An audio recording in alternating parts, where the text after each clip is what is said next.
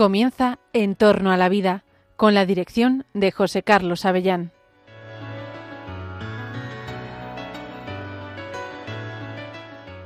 Buenos días, queridos oyentes de Radio María.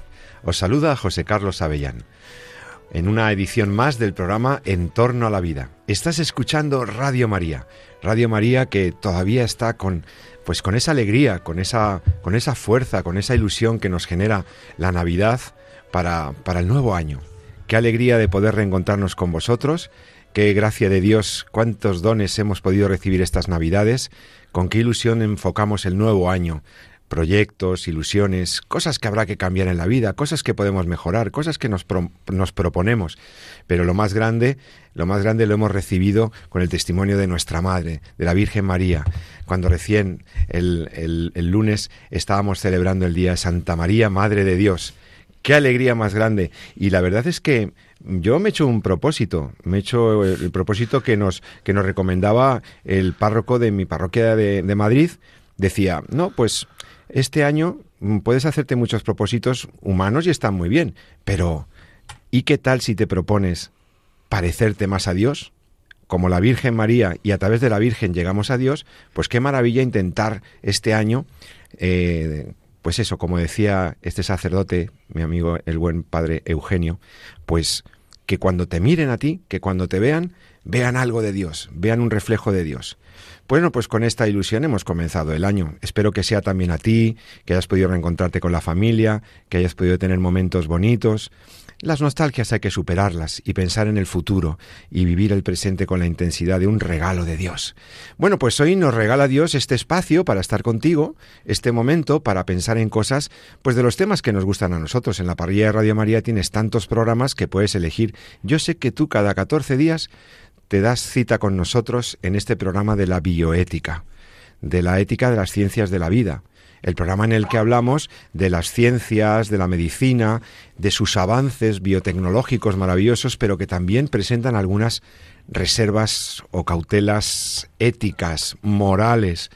Sí, porque no se pueden dejar de lado en las actividades humanas, que son actividades libres, no se puede dejar de lado el, el aspecto de la moralidad.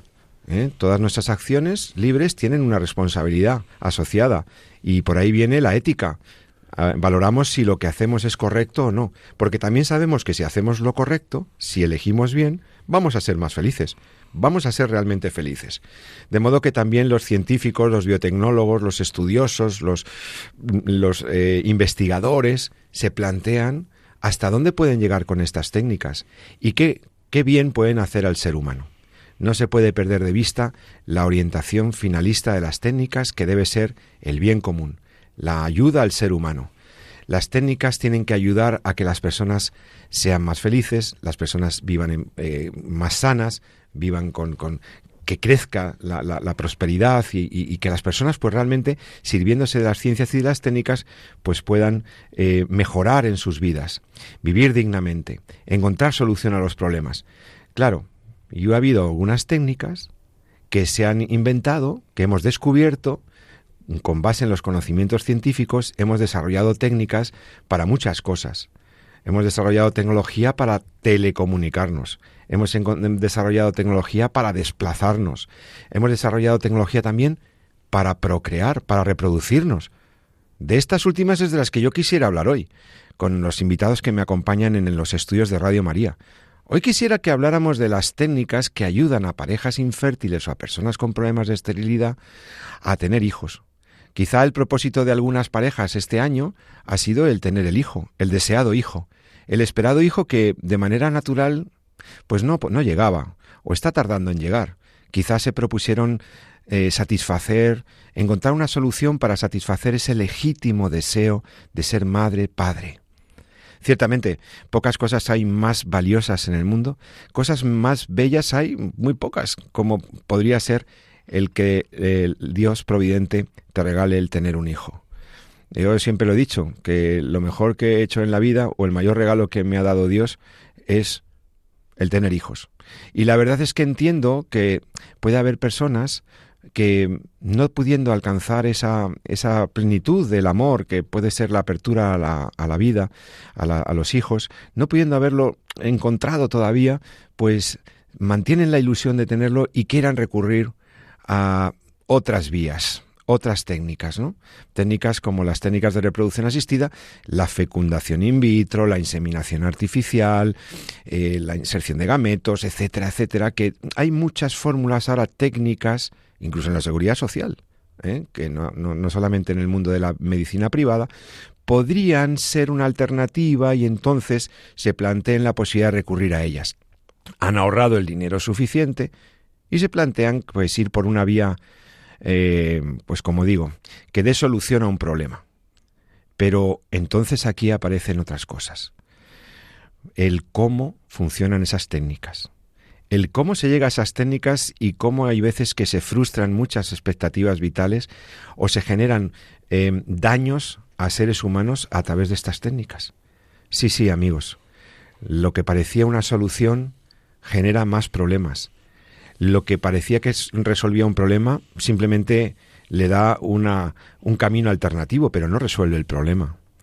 Las técnicas de reproducción técnicamente asistidas, médicamente asistidas, son técnicas muy aceptadas socialmente, pero no por ello están exentas de algunos problemas éticos. Hay muchos problemas humanos alrededor de esto que se ha convertido además en un gran negocio. Hay una industria alrededor de la procreación en España. Y por eso que hoy queríamos hablar al inicio del año, cuando nace un año nuevo, pues también cómo, qué pasa con, con, con nacer de estas maneras. ¿Qué pasa con nacer de estas maneras? ¿Hay algún riesgo? ¿Qué le pasa a las personas que recurren a esto? ¿Y qué puede ocurrir por el camino que muchas veces ellos ni siquiera lo saben?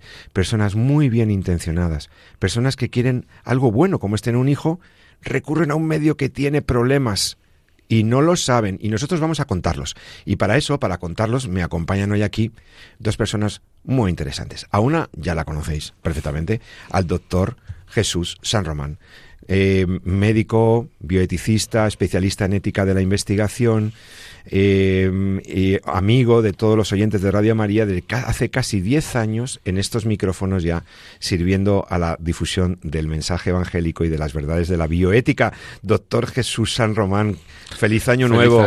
Y otra vez, aunque ya fuera de la octava, porque ya hoy a miércoles estamos, hoy miércoles ya estamos fuera de la octava, pero yo sigo felicitando la Navidad a la gente. ¿Qué te parece? Sí, hombre, por lo menos hasta el 12 yo también. Yo sí, sí, sí. Hasta el bautismo, el bautismo del Señor, todo es Navidad. O sea, mira, yo soy así. Sí, yo también yo también. Hasta el 12 todo es fiesta. Pues qué bien que estamos y aquí. a partir del 12 también, pero otras. Otras, claro, las que va marcando la Santa Madre Iglesia, que nos da esa pauta y ese... Y ese... Nos queda la Epifanía. Total, total. A ver, a ver, a ver los Reyes Magos, cómo, cómo van a venir, qué le pedimos. Bueno, pues sí, pues decía Jesús que, que hay mujeres y, y parejas que, que recurren a... O sea, que le piden a los Reyes Magos un hijo y a veces lo hacen recurriendo a, laboratorios y técnicas de dudosa eticidad y que plantean algunos problemas. Y precisamente como el tema de hoy era ese, los aspectos humanos de, la, de, las tecnologías de reproducción asistida, de las técnicas de procreación, porque a mí me gusta hablar de procreación, no de reproducción. Se reproducen los animales, los humanos procreamos. ¿eh? ¿Qué te parece ese matiz también? A mí me gusta hablar de la singularidad de la transmisión de la vida humana. Eso es, pues vamos a hablar de eso, de la singularidad, del, del, acto concretísimo, maravilloso, pensado desde el infinito de los tiempos por el Dios nuestro Señor, por el cual crea un embrión en el seno de una mujer. Y eso, eso, eso, eso es un milagro cada vez. Pero ahora se intenta hacer fuera del seno de la mujer, con unas técnicas, y ahí es donde yo quería hoy tratar el problema, con una persona que lo ha conocido lo ha conocido no porque ella se haya practicado estas técnicas, no porque ella sea una experta científica, sino porque lo ha visto en una perspectiva muy humana, porque ha estado pues, colaborando en algunos aspectos con el desarrollo de, estas técnicas en la industria y lo conoce muy de cerca. Y por eso em, tenemos la suerte de tener aquí en, los estudios, para que nos cuente su experiencia, a Serena. Serena es eh, una mujer, una chica que vino de Italia, que vino a España a trabajar, quería ayudar a la gente, quería ayudar a las mamás, quería ayudar a la gente a ser padres y madres, y bueno, pues aceptó un trabajo, aceptó un trabajo eh, acogiendo eh, mujeres y parejas que querían eh, acudir a las técnicas, al in vitro sobre todo, pero también otras técnicas, ella nos contará, Y yo agradezco mucho, Serena, que en, el, en este principio de año, un miércoles como hoy, estés aquí en la mañana, casi al mediodía, con nosotros en Cuatro Vientos, en Radio María. Serena, bienvenida. Gracias. Muchas gracias. a todos los oyentes y bueno, feliz Navidad, feliz Año Nuevo. Claro, feliz Año Nuevo también para ti. Muchas gracias por estar con nosotros. Sí, yo creo que hoy, hoy tenemos que hablar, hoy queremos hablar de un tema que no deja de ser eh, complicado, tiene su densidad, pero que le, queremos ver casos y cosas que han sucedido alrededor, ¿no? Porque tú, ¿cómo conoces el mundo de la reproducción asistida? Más o menos yo lo he indicado, pero em, ¿cómo llegas a él y qué te encuentras? Bueno, pues eso ocurre eh, cuando yo llegué a España en el año 2013. Allí eh, pues estaba yo mm, en un cambio de trabajo, tuve un pequeño contrato inicial al llegar en Barcelona, era, y después eso, terminó ese contrato, entonces empecé a buscar mm, trabajo. Otro trabajo y así a través de unos conocidos me comentaron eh, que ya que yo soy experta en tema de idiomas, eh, más bien como intérprete, eh, que me comentaron de una amistad que ellos tenían de una persona que trabajaba en una clínica eh, de reproducción asistida. Y digo, ay, qué interesante, digo, no, sabía que existía todo eso. Y eh, me di cuenta que necesitaban perfiles del tipo mío, es decir, eran perfiles de base administrativa, o sea, no, no científica, pero sí con idiomas, ya que se trabajaba muchísimo con el extranjero. Y, entonces, bueno, los idiomas que yo hablo, pues eran, estaban todos, son cuatro, y digo, bueno, qué maravilla, digo, encima eh, podría yo mm, especializarme en un tema que al no tener yo una preparación científica, nunca en mi vida, no podré nunca acceder a un, a un sector de ese tipo. Entonces me iba a dar una definición a nivel profesional, una em, experiencia importante y podía por fin eh, acceder a, a, especializarme en algo y salir un poco del mundo, uh, ¿cómo decir?, um, anónimo de la administración generalizada, digamos así. Entonces sí, llego y empiezo a postular por un puesto y, bueno, pues al final llego a, un primer contrato con una clínica, un centro eh, muy conocido de Barcelona. Y allí, eh, eso, empiezo como primer contacto con los pacientes. Eso es mi trabajo. Eh, le contesto al teléfono, les acompaño, les explico las técnicas y tomo datos que la persona que está realizando ciclos me proporcionan. Y así poco a poco empiezo a aprender eh, un poco todo el lenguaje, digamos, profesional y técnico que, requiere ese trabajo. O sea, que tú eras la primera voz que encontraban las personas que querían recurrir a las técnicas en esa, en esa clínica. Sí. La, digamos, la, la, que les daba la bienvenida y las primeras orientaciones. Exactamente. En ese momento yo trabajo prácticamente solo con el extranjero. Entonces, todo eran extranjeros que eh, iban a venir a, teóricamente a España, a Barcelona en este caso, a practicarse las técnicas. Sí, exactamente. Eran, todo eso. Por ese motivo estaban perfiles como el mío que manejaban más idiomas a la vez para poder tener un acompañamiento que normalmente para pacientes nacionales españolas no era necesario, ya que hablaban directamente con enfermería o con una recepcionista simplemente para luego ya empezar su proceso empezar los ciclos o lo que fuera lo que correspondía. Tratamientos. los tratamientos.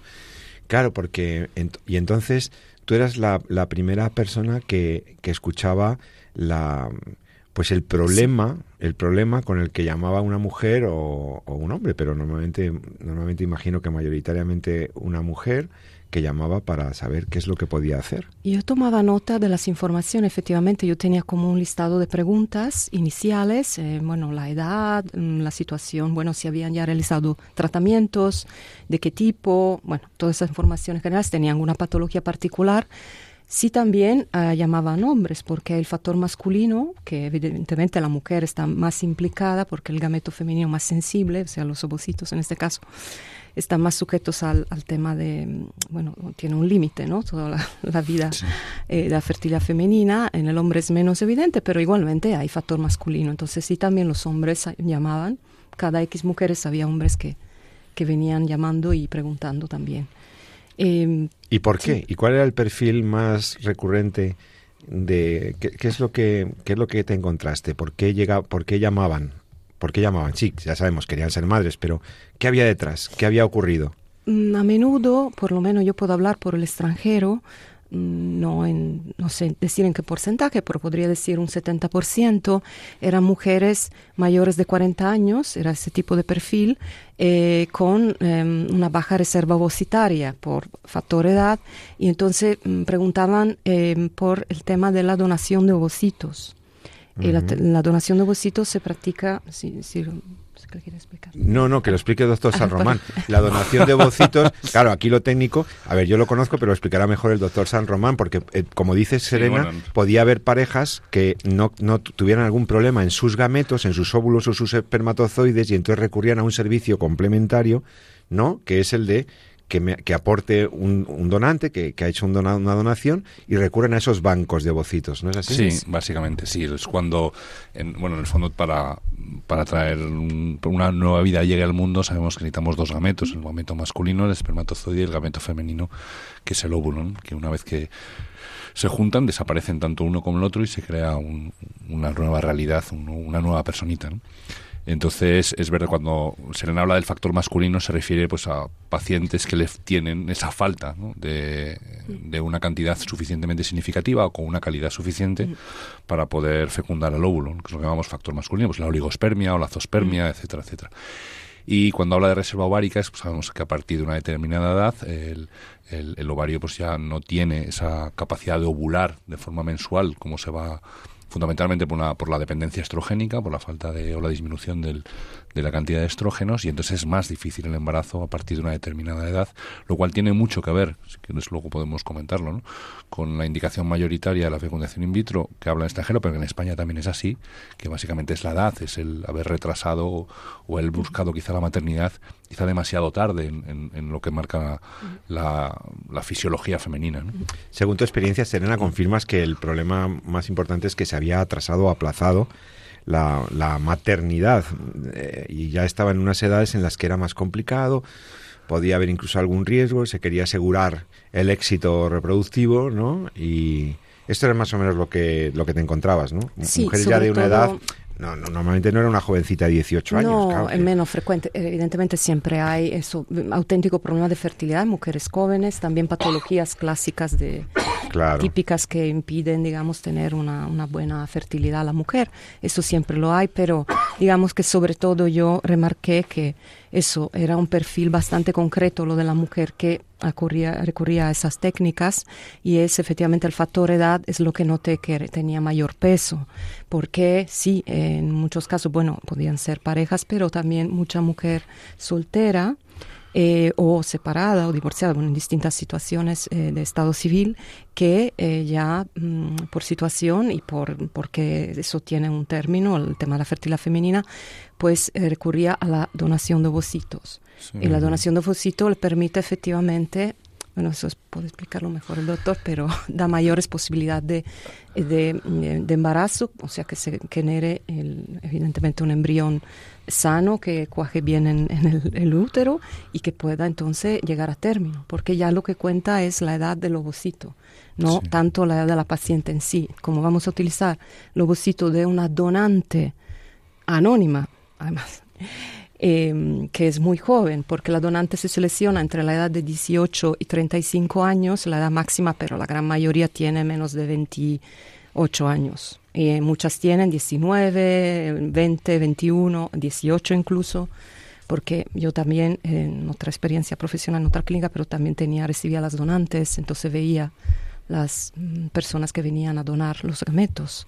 Entonces, bueno, eso, son como dos ¿Y qué lo hacían por dinero? Sí, por aquí en España teóricamente no hay más que una compensación, pero no se puede. Oficialmente hay una compensación. La ley mm, es efectivamente prohíbe. Se llama compensación, que rodaba entre 1.000, 1.100, 1.200 euros para cada ciclo realizado. Ciclo significa, pues eso, era eh, como decir, la preparación que se hacía para poder, em, digamos, aspirar sus ovocitos. Y eso es un ciclo que dura entre un par de semanas, un poco más hasta que llega el día de la intervención y se va realizando esa intervención de, de punción ovárica se llama, para sacar los ovocitos y dan X número de ovocitos, hay una estimulación que se realiza con fármacos y bueno, pues esto es, eh, se compensa la eh, donante con, con, ese importe aproximado, ¿de acuerdo? entre ya y era entonces era una opción más un servicio complementario la posibilidad de recurrir al banco de ovocitos correspondiente y la clínica te proporcionaba Exactamente. el óvulo. Que fuera compatible a nivel de bueno pues eso de, de grupo sanguíneo sobre todo y se elegían en base a las características físicas de la misma paciente. O sea que la donante tenía que tener como decir unas características parecidas eh, si el color del pelo, el color de los ojos, se intentaba la altura, bueno, más o menos, se intentaba hacer lo más próximo posible a la misma paciente y con compatibilidad de grupo sanguíneo para evitar mm, problemas, evidentemente, de rechazo. De, Total, que tú estuviste unos años eh, atendiendo este tipo de peticiones, tú eras la primera voz que informaba y eso te permitió hablar con personas concretas porque aquí ya no son números, que es lo que nosotros normalmente en los estudios manejamos, digamos, estadísticas, números, qué tanto de ellas vienen con una, un problema de esterilidad, quiénes tienen con un problema de infertilidad, y, hacemos nuestros estudios, y nuestra, pero tú ya has visto personas concretas, personas que han recurrido a ello y que, que iban de buena fe a esas técnicas y que, bueno, yo me, primero me pregunto, ¿esas personas habían agotado todas las posibilidades antes de llegar ahí? Porque me da la sensación de que en algunos casos se recurre a las técnicas ya sin haber hecho, por ejemplo, un, un, tratamiento de fertilidad previo o una, alguna fórmula de, de capacitación de los, de los de los gametos, o sea que como que ya como está ahí y tengo el dinero, pues voy a la clínica del in vitro. Y no y, que trae, como veremos ahora enseguida, tiene sus problemas. Y la gente los desconoce, como es un camino rápido entre comillas, pues es gravoso y no es rápido, pero bueno, como es una alternativa aparentemente eh, factible, sin haber hecho a lo mejor algunos algunos estudios previos, algún tratamiento eh, de fertilidad o haber buscado alguna otra fórmula. A ti te llegaban que normalmente no conocían otra alternativa, ya se veían ellas o ellos con, bueno, Por lo que me has contado, algún caso conocer. Había un poco de todo, porque efectivamente venían pacientes que ya habían hecho muchos tratamientos, venían agotadas de, bueno, mm, situaciones ya de, de, técnicas que, digamos, empiezan con las técnicas más sencillas, por ejemplo, la inseminación artificial, que tiene menor posibilidad de éxito y está muy relacionada con la edad de la paciente. Entonces, las más jovencitas se recomendaba la inseminación, que es una, es una técnica que no, no implica tanta manipulación de laboratorio. Ya para pasar a la fecundación in vitro, donde se van a utilizar los ovocitos de la misma, o sea, los óvulos de la misma paciente, pero eso, sobre todo al pasaje a la abodonación, en muchas pasaban por esas clínicas aquí en España, donde es, bueno, está como comprobado el mercado, bueno, ya lleva muchos años España con, con el programa de donantes, cosa que no es real, realidad en muchos otros países europeos. Entonces, a menudo venían ya eso, con, con esta mentalizada para hacer la donación, muchas entre ellas, porque daba mayor posibilidad de éxito bueno, no sé si estoy contestando a tu pregunta, porque es verdad que es un tema muy amplio, es difícil ahí poderlo centrar, pero es, em, digamos que yo tuve la sensación en varios casos que las mujeres no conocemos nuestra fertilidad.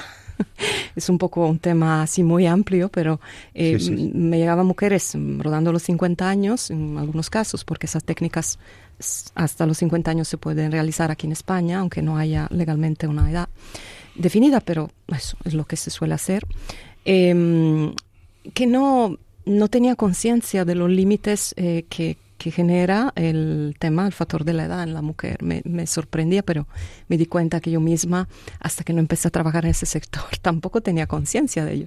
Y me sentía como un, un dolor dentro porque decía, ¿cómo es posible que no, no sabemos cómo funciona nuestro cuerpo? ¿no? Las mujeres, bueno, estoy generalizando evidentemente, ¿no? pero uno se siente muy identificado con la paciente, en mi caso sobre todo, por mi experiencia, por mi vivencia, y lo cuento porque eh, había algunas que ya tenían muchos estudios realizados, repito, muchas que ya venían mentalizadas con ovodonación, que repito, es la técnica que más posibilidad de éxito puede dar por un motivo dicho, porque eso depende todo de la edad del ovocito, evidentemente el buen estado de salud de la donante, que ya está comprobado porque se hacen muchísimas pruebas para seleccionar a las donantes, no es que de repente va una, una joven y simplemente por ser joven pueda acceder a, a, la, a la donación. Es algo eso, que se prepara de una forma muy rigurosa, con muchos, muchas pruebas. Y bueno, comento eso porque eso, había un poco de todo dentro de ese cuadro, pero eh, noté mm, eso, un poco conocimiento de, sobre todo las que iban a hacer el tratamiento por primera vez. Y llega un momento, después de varios años, en que tú, después de conocer seguramente algunos casos, algunas situaciones, o conocer más profundamente la técnica, dices, aquí yo estoy ayudando a una industria, aquí no son, pacientes, son sobre todo clientes. Aquí, mm. ¿qué es lo que, por qué tú decides y vas haciendo un proceso seguramente de, de decidir, yo no quiero seguir colaborando con esto, o sea, no me esto, ¿qué es lo que qué es lo que te hace cambiar?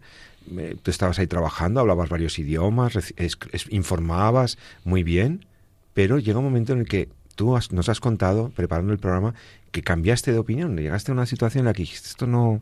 ¿Qué es lo que te hace cambiar de opinión? ¿Fue algún caso concreto, algo que te llamó la atención? Bueno, ha sido un proceso personal, te diría, en lo que yo he tenido una conversión eh, también mm, al catolicismo, que es de tiempo más recientes, entonces a medida que iba avanzando en el camino, es verdad que mis eh, conocimientos a nivel profesional iban siendo cada vez más profundos, ¿no? E iba adquiriendo cierta comodidad dentro de mi trabajo, hasta un placer, un gusto para poder atender a personas, porque eso al fin y al cabo lo tengo y me parecía que estaba ayudando de alguna manera, pero mi conversión poco a poco me ha ido enseñando una faceta efectivamente de cómo la mercificación, ¿se dice en Mercantilización. Mercantilización. Sí. De, la, de, la, de, todo lo que es la industria de la reproducción asistida, eh, pues eh, claro, me estaba afectando a mí personalmente porque veía que estaba contribuyendo, como decir, a un círculo vicioso, ¿no? De, de dinero y producir dinero. Además, en mi, digamos, última experiencia tenía ya un rol más comercial, en donde yo iba a tener, tenía eh, como porcentajes sobre el número de ciclos de reproducción asistida realizados y supone que la empresa me iba a pagar más por eso. Em, entonces, em, pues esto es lo que sí, me, me, despierta un poquito mi acercamiento a, a, Jesús, mi encuentro personal con Jesús y a la iglesia, evidentemente. Y sí, yo también fui víctima de la ignorancia porque mm, no, no, desconocía muchos aspectos de los temas, de las implicaciones éticas y aparte que, repito, es un mercado eh, que produce muchísimo dinero a cada año, una industria mayor aquí en España. Se sabe poco, pero yo he visto realmente como de todas partes del mundo de verdad quieren venir aquí a realizar esos tratamientos, aparte de todo lo que es el mercado mismo nacional, que es muy grande y con lo que también trabajé en otro momento dentro de toda esa gran experiencia decenal que tengo de, la reproducción asistida. ¿Y qué cosas descubriste, qué cosas no conocías y descubriste y dijiste, esto no está bien, aquí pasa algo?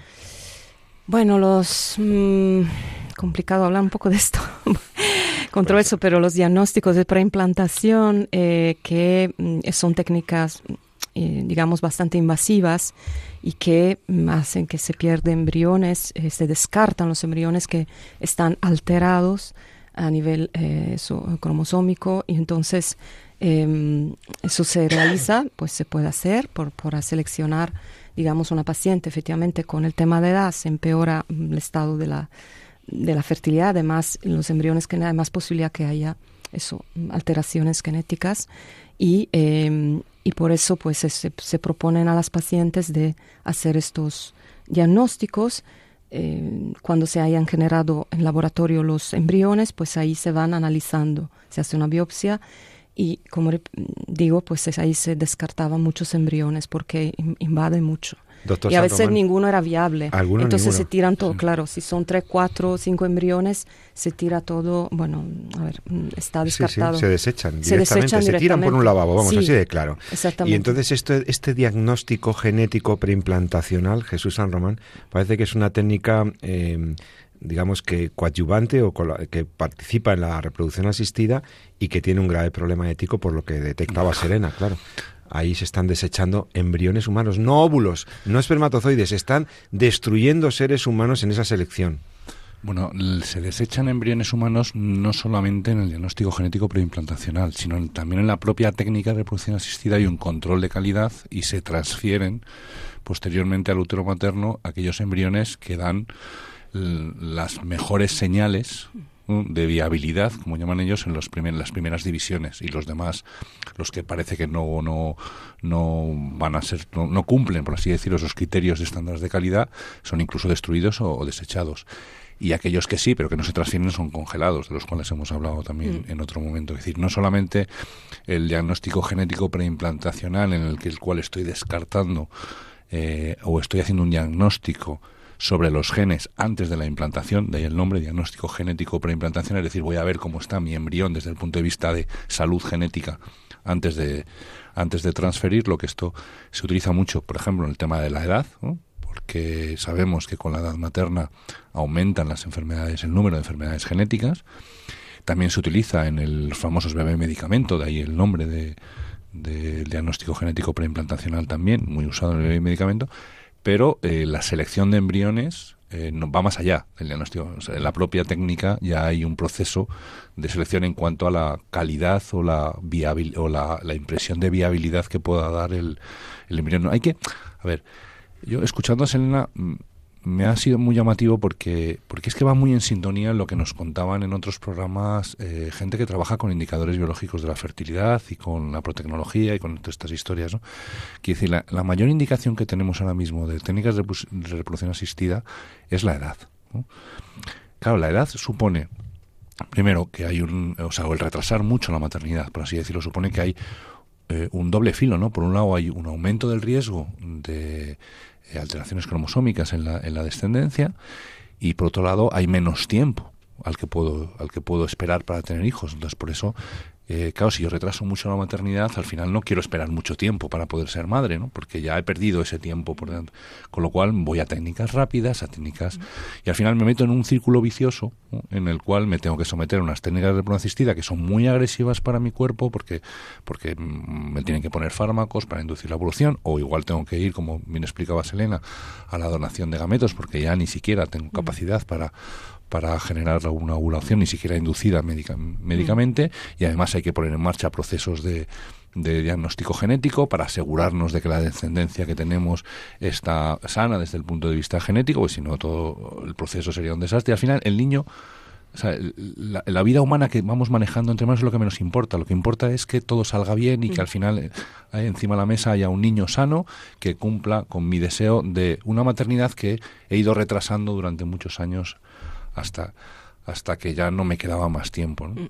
Y recordando, como os decía, a, a otros programas donde hemos estado hablando de indicadores, es precisamente en, en, estos problemas de edad donde los indicadores biológicos de la fertilidad funcionan mejor y donde ofrecen mejores resultados. No es infrecuente que haya mujeres que hayan acabado en un COF, por ejemplo, en un centro de orientación familiar, eh, habiendo pasado por muchas técnicas de fecundación in vitro que no han sido exitosas, y han conseguido el embarazo mediante el conocimiento de, su fertilidad y encontrando cuándo es el mejor momento y cuándo es, eh, incluso qué es lo que ocurre, por, en, por qué no no se conseguían quedar embarazadas, no solamente un tratamiento de conseguir el hijo, sino es un tratamiento de su fertilidad, ¿no? Y esto, esto ocurre y, hombre, evidentemente no es eh, un éxito muy grande, porque claro, si no has conseguido el embarazo ni por vía, ni forma, por así decirlo, natural, ni mediante técnicas de reproducción asistida, pues es más difícil conseguir el embarazo al final, ¿no? Pero se dan los casos, ¿no? Y muchas mujeres preguntaban, ¿y, yo por qué no empecé así? O sea, ¿por qué he tenido que vivir seis, siete, ocho ciclos de técnicas de reproducción asistida cuando realmente hay otros procesos que son que me agreden menos como mujer, que son más respetuosos con mi fisiología, y que, y que puedo llevar mejor y que pueden tener una cierta garantía de éxito. Y entonces, a mí me, acuerdo que me lo decía una enfermera, en una alumna en el máster de bioética, decía, ¿esto por qué no se enseña en las facultades de medicina? ¿Por qué cuando la mujer necesita o la pareja busca al hijo, por qué no se le hace pasar primero por técnicas que son más respetuosas con su fisiología? Con, con, con, cómo funciona el cuerpo humano. Porque vamos dando el salto de no quiero tener hijos a me tengo que practicar una técnica de reproducción asistida. No sé si tú lo veías así también o, bueno, son, son temas muy amplios porque efectivamente había situaciones muy diferentes entre las pacientes, ¿no? Las que venían, por ejemplo, como decía antes, solteras, pues eh, igual no siempre tenían un tema de factor de edad, simplemente querían ser madres y recuerdo que en algunos casos, pues ah, frecuentemente me decían que no habían encontrado una persona con quien formar un, núcleo familiar, un hogar, entonces estaban muy decepcionadas y ya viendo que el tiempo se iba pasando, pues querían eh, recurrir a esas técnicas ya que se podía aportar em, el, semen de un donante, anónimo en este caso. Entonces también había toda esa parte del mercado que iban para, digamos, mm, bueno, comprar un hijo es un poco una palabra así. Mm, sí, no, eh, pero, pero, sí que venía un poco con esta idea. Yo intentaba un poco explicar, ¿no? Que, a ver, las técnicas efectivamente pueden dar cierta eh, posibilidad, pero igualmente no estamos aquí, eso no es una fábrica de, niños ni no hay un 100% ¿no? de posibilidades, no es así, no se va a comprar un resultado. Y también lo que decía, decía el doctor, pues que eh, se busca el niño eh, que salga perfecto, ¿no?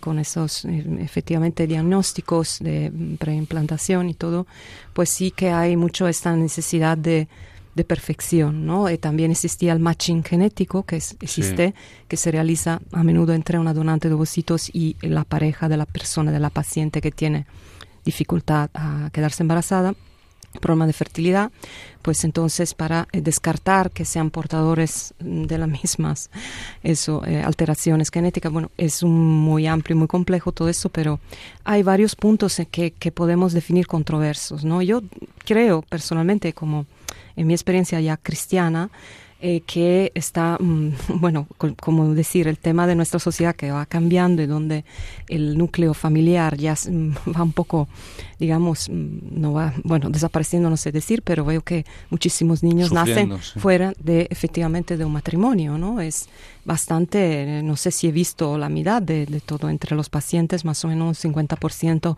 dependiendo de, de clínica en clínica, pero he visto aumentar a lo largo de los 10 años también eso, las mujeres que eh, querían, deseaban tener, eh, ser madres solteras, al igual que em, parejas, mm, bueno, mm, homosexuales, que también eso es un mercado muy rentable. Eh, trabajé en otra clínica que estaba bastante especializada en estos temas concretos con parejas homosexuales y existe una técnica específica para parejas homosexuales también. Y me refiero, pues todo esto me ha hecho notar que también éticamente, ¿no? A nivel de... Mm, no había una familia al centro del proceso ya, sino que eh, Estamos hablando con Serena, que estuvo en contacto con las industrias y con el trabajo en las clínicas de reproducción asistida y nos está contando su experiencia aquí en Radio María y con el doctor Jesús San Román. Ah, estás abriendo algunas preguntas que me quedan, que me apetece eh, hacerte de acuerdo con la, pues con todos los que nos estás contando con toda tu experiencia, una tiene que ver con el consentimiento informado. Realmente los padres comitentes conocen realmente todo lo que les va a pasar, no a ellos, no a ellas, sino también a sus, a sus hijos. ¿Qué hablar de la, dicho en, italiano, la cosiddetta reducción embrionaria? Ah. ¿Qué pasa con la reducción embrionaria? Conocen los padres que quizá les, les van a proponer una reducción embrionaria. ¿Y qué es esto? Y Serena, también quisiera hablar contigo de lo que has dicho de los niños perfectos. Yo he pagado cuatro o cinco mil euros por un proceso de unos ciclos de in vitro y yo espero que el niño que nazca venga con calidad. ¿Habéis tenido procesos de reclamaciones porque el niño que venía no era lo esperado? Ahora vamos a hablar de eso, pero déjame que vamos a hacer una pequeña pausa eh, para escuchar una canción muy alegre, muy navideña. Enseguida vamos a volver con vosotros con, con, el programa, pero hacemos un pequeño descanso para, tomar un vasito de agua, para escuchar una canción muy bonita de un grupo de religiosas que se llaman siervas. Sí, son monjas que cantan y que cantan muy bien y que cantan canciones bellísimas. Y esta Navidad he descubierto su canción como pastores. Escuchemos a Siervas en esta alegre canción con la luz de la Navidad de fondo, porque nosotros tenemos que ser como pastores. Eh, hemos visto lo que ha acontecido en Belén, lo hemos visto y tenemos que dar testimonio de ello, como pastores. Enseguida estamos con vosotros de vuelta en Radio María. Hasta ahora mismo.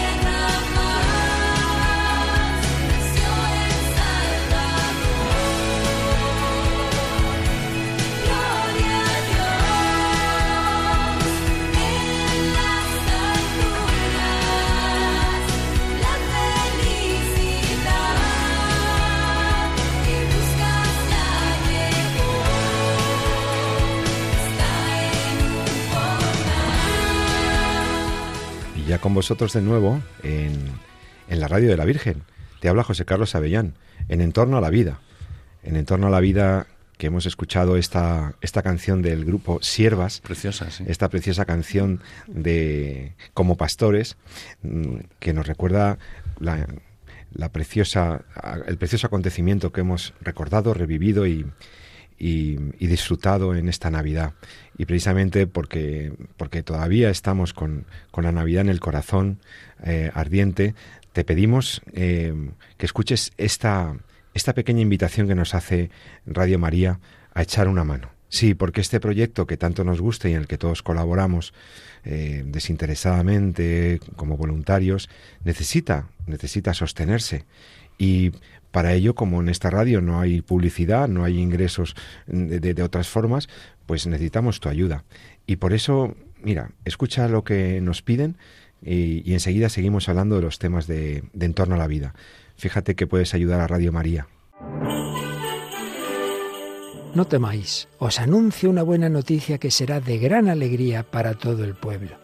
Hoy, en la ciudad de David, os ha nacido un Salvador, el Mesías, el Señor. Es la gran noticia de la Navidad, que los ángeles comunicaron a los pastores y que el hombre del siglo XXI sigue necesitando, quizás hoy más que nunca. Noticia que esta radio, sencilla y pobre como los pastores de Belén, lleva 25 años difundiendo en España, cambiando las vidas de quienes escuchan la palabra de Dios y dejan a Jesús nacer en su corazón. Os queremos dar las gracias a todos los que durante estos años habéis hecho posible el desarrollo de esta radio evangelizadora, así como estamos seguros de que seguiréis ayudándonos con vuestra oración, compromiso voluntario y donativos. Contamos también con vuestros testimonios para difundir Radio María al celebrar sus bodas de plata en 2024. Puedes informarte de cómo colaborar llamando al 91 822 8010 o entrando en nuestra página web radiomaria.es.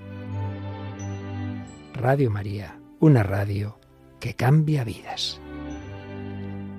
Pues muchas gracias, queridos oyentes. Estamos en Entorno a la Vida eh, gracias por tu aportación, gracias por tu compromiso con la radio. Nos gusta hacer radio y nos gusta hacer, eh, pues eso, este servicio público de informar a las personas. Hemos estado hablando en la primera parte del programa, durante estas, e, este programa de hoy miércoles, con, con Serena y con Jesús San Román sobre los aspectos más humanos mm, que están alrededor del el recurso a las técnicas de reproducción asistida, a la fecundación in vitro.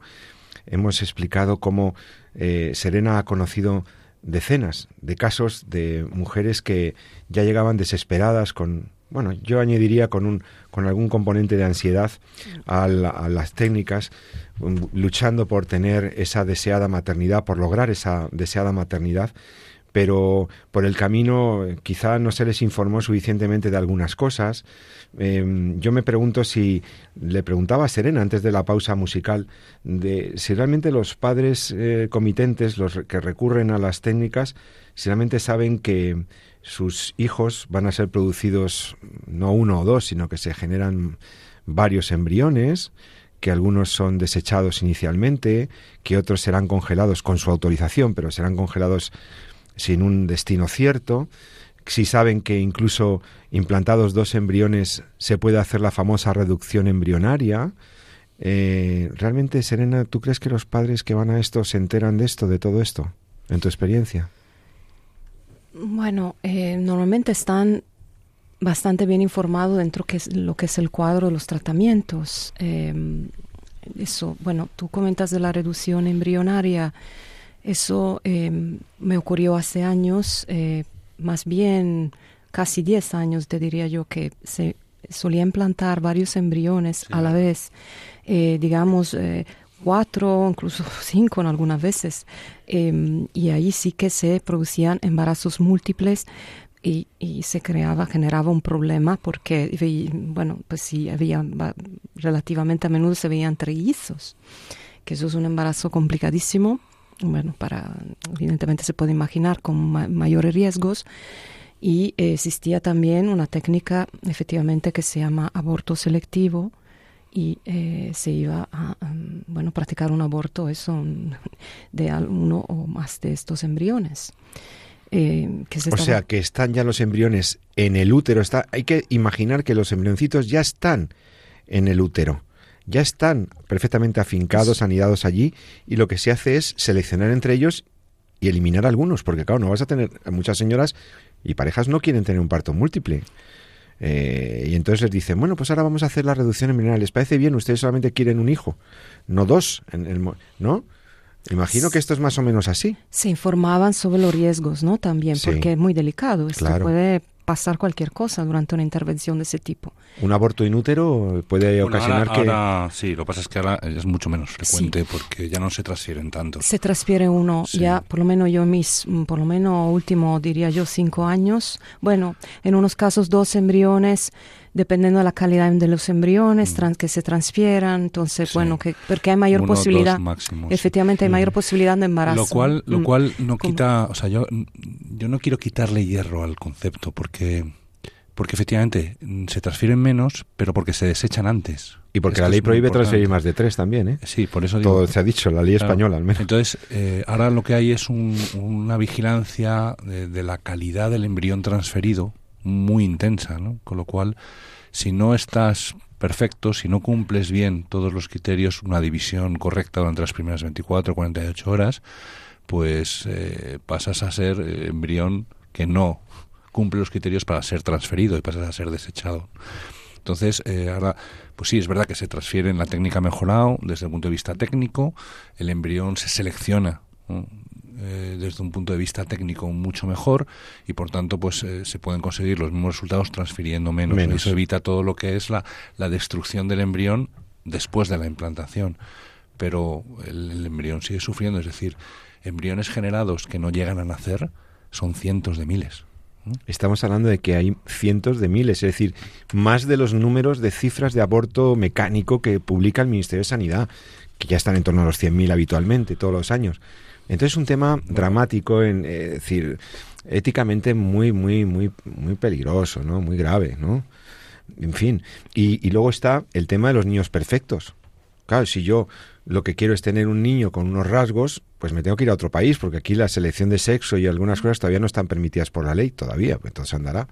Pero la ley española es muy clara, ¿no? se prohíbe la selección de sexo, las cualidades genéticas o fenotípicas, pues más o menos las puedes aproximar, pero la clínica tampoco te puede garantizar nada. Pero imagínate que el niño, después de hacer esas, todas esas selecciones y haber desechado y matado a muchos de sus hermanos, dicho claramente, seleccionar significa desechar, ¿eh? Eh, o congelar, que también puede tener daños para los hermanos. Los padres están aceptando que muchos de sus hermanos sean reducidos o desechados y en busca del niño perfecto, imagínate que luego viene con una característica que no nos gusta. ¿eh? Que, que, que cabe reclamar a la clínica porque ya estamos en un proceso como industrial, ¿no? Oiga usted, yo he pagado por un producto, he cosificado a ese niño porque he pagado por un producto y ahora quiero tener lo que yo esperaba, ¿no? Entonces esto también puede ser una, nos mete en una lógica, digo, no creo, no digo que todos los casos sean así ni que la gente sea así, porque la gente va a las técnicas de buena fe. Es decir, yo presumo la buena fe de las personas siempre. Pero muchas veces por desinformación, por no conocer lo que hay detrás, o no querer escuchar más, porque lo que quiero es mi objetivo. Desconocemos que, oye, que se están sacrificando otros hijos míos, ¿no? Que están ahí, y que estaban ahí, y que ya no están, porque fueron, porque para elegir al, al, al perfecto, pues hemos desechado muchos que estaban sanos y que, bueno, oye. Entonces, ¿en tu experiencia también has visto algún caso así de, de insatisfacción después y que hubiera algún problemilla? Evidentemente, eh, pues eh, en muchos casos, una vez que eh, se confirma un embarazo, de una paciente a partir de la semana 12 ya no nosotros ya no tenemos contacto con, con estas pacientes que siguen su embarazo con ya un seguimiento de, de un ginecólogo digamos obstetra. Entonces no tenemos tanta información al respecto de lo que ocurre después pero sí en algunos casos que no son tan frecuentes por lo menos por mi experiencia pero puedo recordar quizás dos o tres en, en 10 años donde es los niños que nacieron de, sobre todo con un ovocito de donante, en este caso, pues eh, los niños presentaban algún mm, problema de, de, salud mayor o, alteración genética o enfermedad desde temprana edad y entonces estas madres ya en este momento, una antigua paciente nuestra, han vuelto porque querían, necesitaban tener información sobre la madre, la mm, donante de los ovocitos para ver qué, qué problema ¿Cómo tratar claro, porque no tiene exactamente, porque eran mm, problemas genéticos. En, en estos dos o tres casos que de, que, de lo que tengo memoria. No son frecuentísimos, pero luego ya lo que da todo esto en cuestión de una generación lo sabremos un poco más tarde, ¿no? Es decir, es decir muy difícil ahora, todavía no tenemos una, ¿no? una visión completa del cuadro, ¿no? De, de todos esos años, porque estos niños son ahora muy jóvenes todavía. Pero... Serena, tú definitivamente, ya para ir cerrando el, el programa y las conclusiones, ¿no? Eh, has dicho cosas muy importantes. Tú llegaste a esta industria que ya has dejado, pero que llegaste con la ilusión de poder ayudar a personas mm. que buscaban algo bueno, como es la, el tener un bebé, que mm, conocido ya el, el, proceso técnico y el proceso industrial y hasta comercial que rodea este mundo, tú decidiste dejarlo y que había dos cosas que te llamaron la atención y que fueron determinantes para que una, em, has, comentado el, el, tema de los niños perfectos, es decir, el, el, que se hiciera selección entre los, entre los niños eh, y, que, y que por tanto se, se, hiciera, se hiciera una cierta discriminación, eh, seleccionando y desechando lo que son ya personas. ¿no? Y otra es que tú te dabas cuenta de que con lo que se estaba jugando ahí no era con cosas o con células, que se estaban manejando algo más que óvulos y espermatozoides, ¿no? Y que había una manipulación de embriones humanos. Y finalmente eso coincidió también con un proceso tuyo de, conversión personal, que te agradecemos que hayas compartido algo tan personal, ¿no? Y, y, a través también de la fe, eso, eso te hace conocer mejor, preocuparte más por lo que haces e ilumina tu juicio racional para decir, oye, yo, yo creo que no debo colaborar con esto no debo colaborar con esto. Te iba bien, pero dijiste que ya no debías colaborar con esto. Entonces, ¿qué, dirías a las madres que, que ahora pueden estar pensando recurrir a las técnicas y mm, después de tu experiencia atender a tantas ¿no? que han ido a tu teléfono, ¿qué les dirías a, ellas? Pues a las madres les diría que, que se informen muy bien, sobre todo, porque es verdad que mucha información que igual eso, ¿no? En la necesidad de la urgencia que tienen, ¿no? De que se sienten o se perciben las pacientes de que tienen esa ansiedad, como explicaba muy bien antes el doctor, pues entran en un estado muy ansioso, entonces em, están simplemente muy centrada en el resultado, ¿no? Y entonces eso se les pasa por lo alto todo el resto, todas las implicaciones que eso tiene. Entonces yo eso recomiendo siempre informarse, evidentemente sé que es un tema muy personal esto, muy delicado. Al ser mujer lo entiendo, entiendo perfectamente la, lo que genera dentro. Y aún, repito, un tema ético tan grande, ¿no? Porque eh, cuando tenemos una edad es muy difícil, ¿no? Efectivamente ahí no quedan muchas otras opciones. Bueno, yo recomiendo eso, mucha información. Eh, y sí, existen quizás también otras opciones posibles para, para poder alcanzar un embarazo. Efectivamente, pues eh, promovería yo mayores alternativas o, hacer conocer por lo menos, compartir mayor divulgación uh, a respecto de otras posibilidades. Otras vías distintas de la fecundación in vitro y todo este mundo creo que tan falta, proceloso. Sí. Falta, Esa, esa, información, exactamente como incluso nuestro, en el mundo cristiano católico no por lo menos en mi humilde experiencia y muy breve dentro de, todo esto, pues creo que sí que podríamos eh, tener como, no, no, sé si para hablar de un comité, que suena algo demasiado redundante, ¿no? Pero eh, un grupo de personas que, que tienen experiencia de terreno y al igual con, que con médicos y científicos, personas cristianas para poder eh, mejor informar y, y, así hacer de, no, no digo filtro, porque la persona siempre desde la libertad, libertad tiene que actuar. Muy importante esto. Sin duda. Soy siempre muy voy, cada persona es un mundo, la unicidad del ser humano y, y cada mujer es una historia. O sea, y yo no aprendí, juzgamos a las mujeres. Exactamente, yo aprendí a no juzgar. Porque, no juzgamos. No, porque me metía siempre un poco en la situación de ella. Por eso, eso aprendí en este trabajo, muy importante no juzgar. Por eso, entonces, con las pinzas y cada persona eh, individualmente acompañarla a respecto de. Doctor Norman, me queda un minuto eh, para que des algún dato más o tu opinión sobre lo que ha dicho yo resaltar muy importante. resaltar tres cosillas así rápidamente. La primera de ellas es, hemos hablado del tema de la edad. Yo animaría a no tener miedo a la maternidad, que muchas veces la, la tenemos mucho miedo en la vida porque si el trabajo, etcétera es verdad que cada mujer es un mundo. Eh, desde aquí mm, mis besos a, mi señora esposa con la que he tenido cinco hijos y que, y que trabaja y que saca todo adelante y, que no ha tenido miedo y, y a por ello, ¿no? Entonces, no tener miedo a la maternidad porque, porque la vida se abre camino en todos los aspectos, quiere decir que te va, te va, se te va allanando a medida que la vas andando, ¿no? Y eso es, eso yo creo que hay que resaltarlo, porque al final acabamos retrasándolo todo y ya luego ya no tenemos formas y ya que nos ponemos nerviosos, ¿no? Y la segunda es lo que decía, hay otras formas de hacer las cosas, hay alternativas, hemos hablado de ellas en el programa, en otros programas, ahí están los podcasts, buscarlos, ¿no? Y la última es lo que comentábamos antes, que estaba mientras hablaba Serena buscaba los datos los últimos datos oficiales, no el impacto, ¿no?